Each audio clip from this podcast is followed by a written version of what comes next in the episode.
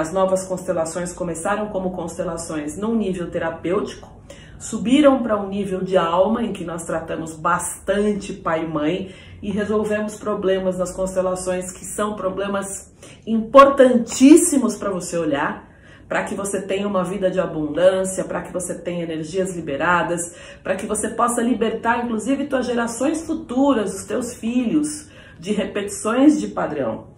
E a partir do momento em que nós trabalhamos terapeuticamente, trabalhamos num nível de alma e nós chegamos num nível espiritual de constelação, aqui neste terceiro nível,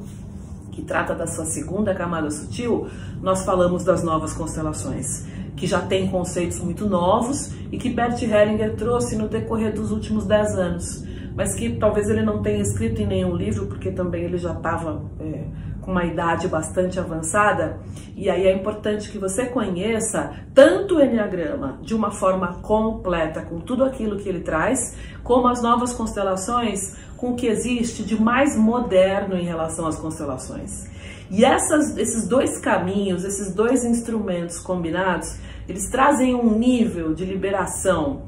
é, nos três níveis comportamental, né? a quantidade de conceitos é muito grande, o teu entendimento amplia já a tua percepção de mundo, a tua visão de mundo, e esta ampliação de visão de mundo significa um processo de despertar.